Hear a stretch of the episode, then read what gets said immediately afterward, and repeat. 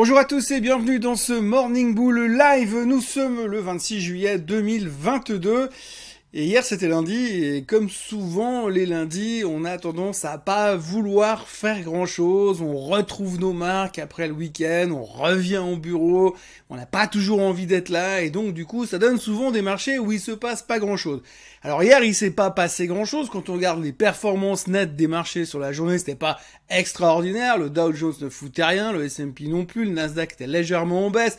La Suisse prenait 0,3%, l'Allemagne perdait 0,3%, mais la France en gagnait 0,3%. Bref, pas grand chose à dire de toute façon. Petite journée, mais en plus, en plus de cette petite journée, on a une semaine qui est tellement énorme que du coup les gens étaient un petit peu sur les pattes arrière en train de se dire est-ce que vraiment ça vaut la peine de mettre les mains euh, tout de suite dans le dans le cambouis sachant qu'on sait pas trop à quelle sauce on va être mangé. Et puis ben on a commencé tout de suite à être mangé à la sauce piquante puisque en toute fin de séance euh, tard dans la soirée alors que vous étiez déjà en train de finir le barbecue et de ranger la terrasse pour vous prévenir contre la pluie de cette nuit eh bien Walmart a fait un profit warning.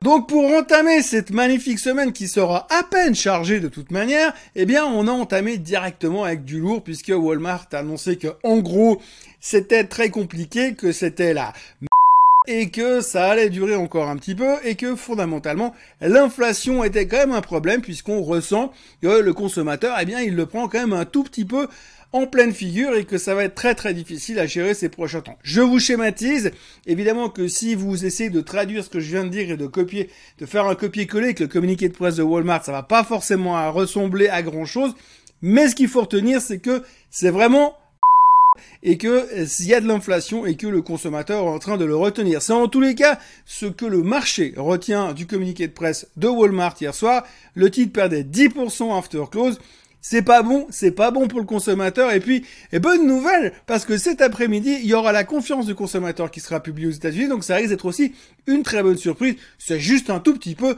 pour chauffer la salle. Et puis, en fait, il se passe énormément de choses dans les marchés. Là, on a une espèce de concentration sur quatre jours, mardi, mercredi, jeudi, vendredi, tout peut arriver. J'ai même envie de dire, de toute façon, entre maintenant et puis jeudi soir à 22h, tout sera plié. Et après, quand on aura déjà ce gros schéma, ces grosses réponses, on pourra peut-être commencer à se poser des questions et à avoir un minimum de stabilité. Mais entre deux, on a tellement de trucs qui peuvent nous tomber sur la gueule d'une manière ou d'une autre que ça va être quand même très très compliqué euh, de vivre cette semaine d'une manière euh, très sereine. Quand je regarde où se trouve maintenant le niveau de la volatilité que l'on voit à l'instant, on est tout en bas du range, tout en bas du range, donc on a toute la place pour remonter si on devait avoir tout d'un coup une espèce de panique. Alors, c'est axé sur quoi et qu'est-ce qui pourrait finalement nous déclencher une panique ou quelque chose de beaucoup plus volatile par rapport à ce qu'on vit depuis quelques jours? Bah, La réponse est assez simple à peu près n'importe quoi. Déjà, on va commencer par ce qui se passe dans l'immédiat. Si vous regardez aujourd'hui, la problématique qu'on entend de nouveau circuler, c'est d'abord le pétrole qui remonte. Le pétrole est bien remonté, il a pris quasiment 3-4 dollars hier. La raison principale, simplement, c'est que le problème de l'énergie est en train de revenir sur le devant de la scène. Déjà parce qu'il semblerait, enfin il semblerait pas, c'est une nouvelle euh, fondamentale, le pipeline Nord Stream 1 a réduit sa, sa, sa, sa, capacité de production. En gros, on avait redémarré jeudi dernier, tout le monde était super content à Bruxelles. Ouais, on a les meilleurs, Poutine a craqué face à nous, il a pas rien de nous, on est les plus forts. Bref, eh bien Poutine, il a réduit déjà la distribution de gaz. Donc déjà qu'ils avaient remis en marche à moitié et que ça poussait pas très très fort, mais là on vient encore de leur couper la moitié. Donc là, ça risque d'être rigolo ces prochains temps, et puis on risque de voir pas mal de gens euh, débarquer dans les forêts avec leur tronçonneuse, leur scie, et puis leur chariot pour ramener le bois à la maison, euh, pour préparer l'hiver, parce que ça commence déjà à se compliquer, et il fait encore 35 degrés dehors. Donc voilà, point 1, l'énergie est de nouveau de retour, le gaz est de nouveau un problème, donc explosion des prix du gaz hier, retour du prix du pétrole en direction des 100 dollars, donc du coup, je vous rappelle, 100 dollars, risque de récession, blablabla, c'est de nouveau un gros problème. Et ça devient de nouveau un souci. Pourquoi? Parce que 100 dollars, eh bien, on va aussi reparler d'inflation. Et là, tout de suite, si on pouvait garder l'inflation sous contrôle, ça arrangerait tout le monde parce que je rappelle quand même pour information que demain soir, il y a la Fed. Donc demain soir, il y a la Fed. La Fed voit le pétrole qui remonte. Elle doit absolument contrôler l'inflation. On sait que normalement, on a fait notre pic d'inflation, mais si le pétrole il remonte à 130 d'ici là, ça va être un problème. Plus le gaz qui continue de remonter c'est pas forcément une bonne nouvelle. Néanmoins, demain, la Fed devrait monter les taux de 75 basis points. C'est quasiment la certitude que nous avons aujourd'hui. Donc, aucune surprise à avoir de ce côté-là. Euh, il y a peut-être encore 20% de mecs qui pensent qu'ils pourraient carrément monter de 100 BP. Ça, on verra demain. Mais pour l'instant, on est parti sur nos 75 basis points. Qui pourrait être très franc avec vous, ce qui intéresse les gens aujourd'hui au niveau de la Fed, c'est pas ce qu'ils vont faire demain, mais c'est ce qu'ils vont faire en septembre. On est tellement impatients, on est tellement des visionnaires que finalement on n'est pas foutu de se contenter de ce qu'on a maintenant et de vivre l'instant présent. On est obligé déjà de se projeter ce qui va se passer en septembre alors qu'on a une vision à 12 heures. Enfin, peu importe.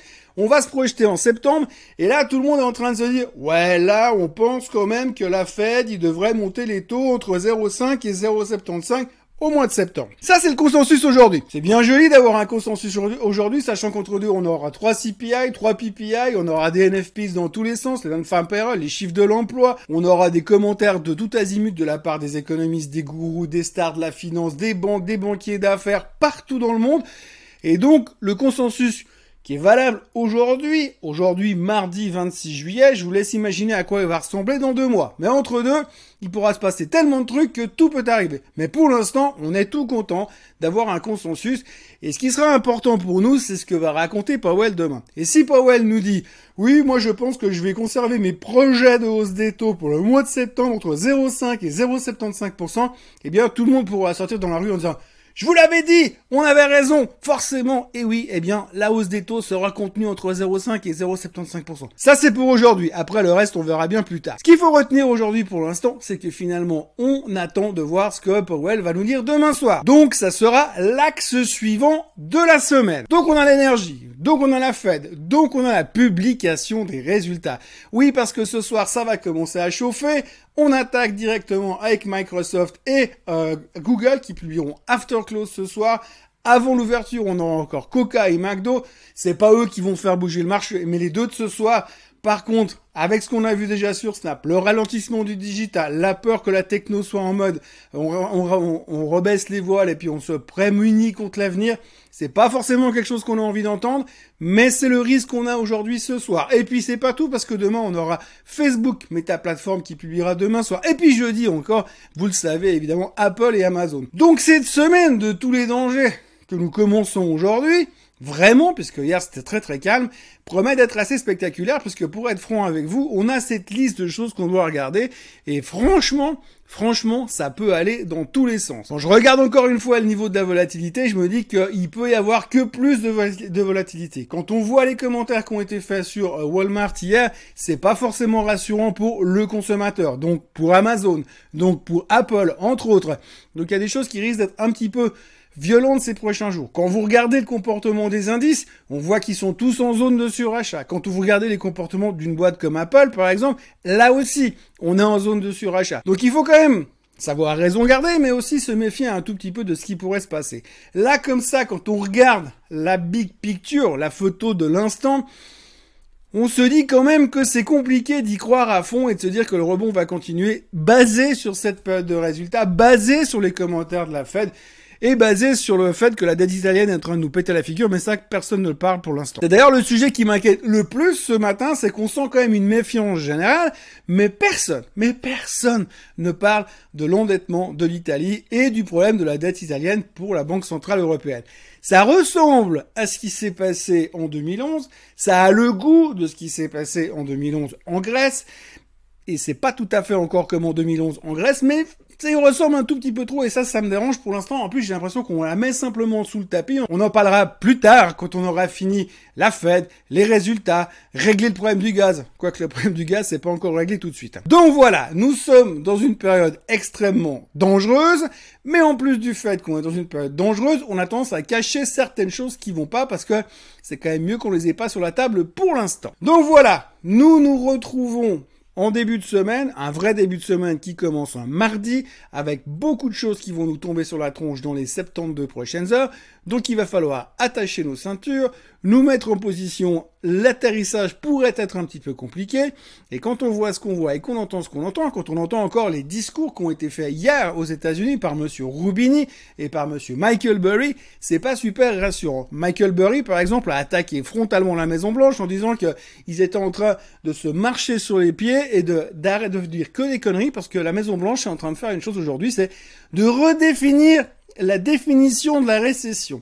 Oui, parce que comme ils n'arrivent pas à contenir finalement, à, la repousser plus loin et que visiblement quand même c'est inévitable qu'on tombe dedans, eh bien la Maison Blanche est en train de redéfinir. Elle dit oui, mais c'est pas comme ça qu'il faut interpréter une, une récession, faut faire autrement. Et Michael Burry leur dit les gars, vous êtes en train de vous marcher dessus parce que vous voulez nous donner une nouvelle définition alors que la récession elle est là et qu'on arrive directement droit dans le mur. L'autre qui parlait évidemment c'est Monsieur Roubini. Alors Roubini, vous savez mon amour que j'ai pour euh, cet économiste. Euh, lui quand il vient de toute façon en gros c'est qu'on va mourir euh, dans notre souffrance très prochainement, que ça va être très très douloureux et que ça va durer très très longtemps. Lui il pense qu'on est en train de discounter une récession beaucoup, beaucoup, mais alors beaucoup trop courte. Lui, il pense que ça va être très très long, très très dur et très très douloureux. Euh, bon, c'est un peu à chaque fois. Je vous dire, l'avantage avec lui, c'est que quand il vient dire un truc aussi convaincant et convaincu, généralement, c'est l'inverse qui se produit. Donc ça, c'est plutôt rassurant. Mais en tous les cas, il faut quand même voir qu'on a une certaine inquiétude, qu'on est suracheté, que la volatilité est au plus bas et que euh, on est assez, comment dirais-je, et qu'on supporte assez mal les mauvaises surprises. Et les mauvaises surprises, on peut en avoir autant qu'on veut dans les trois prochains jours. Attachez vos ceintures, mettez vos cirés, mettez vos casques, sortez couverts. Ça pourrait se couer pendant les prochains jours, voire même les prochaines heures. D'ici là, n'oubliez pas de vous abonner à la chaîne Suisse en français. N'oubliez pas de revenir demain parce que je serai encore là pour commenter les résultats de Microsoft et de Google et pour faire continuer à monter le suspense en attendant les commentaires de la Fed demain soir. D'ici là, passez une excellente journée. Merci d'avoir été avec moi encore une fois ce matin. Je me réjouis de vous retrouver demain, jeudi et vendredi. Profitez bien, soyez forts et à demain. Bye bye.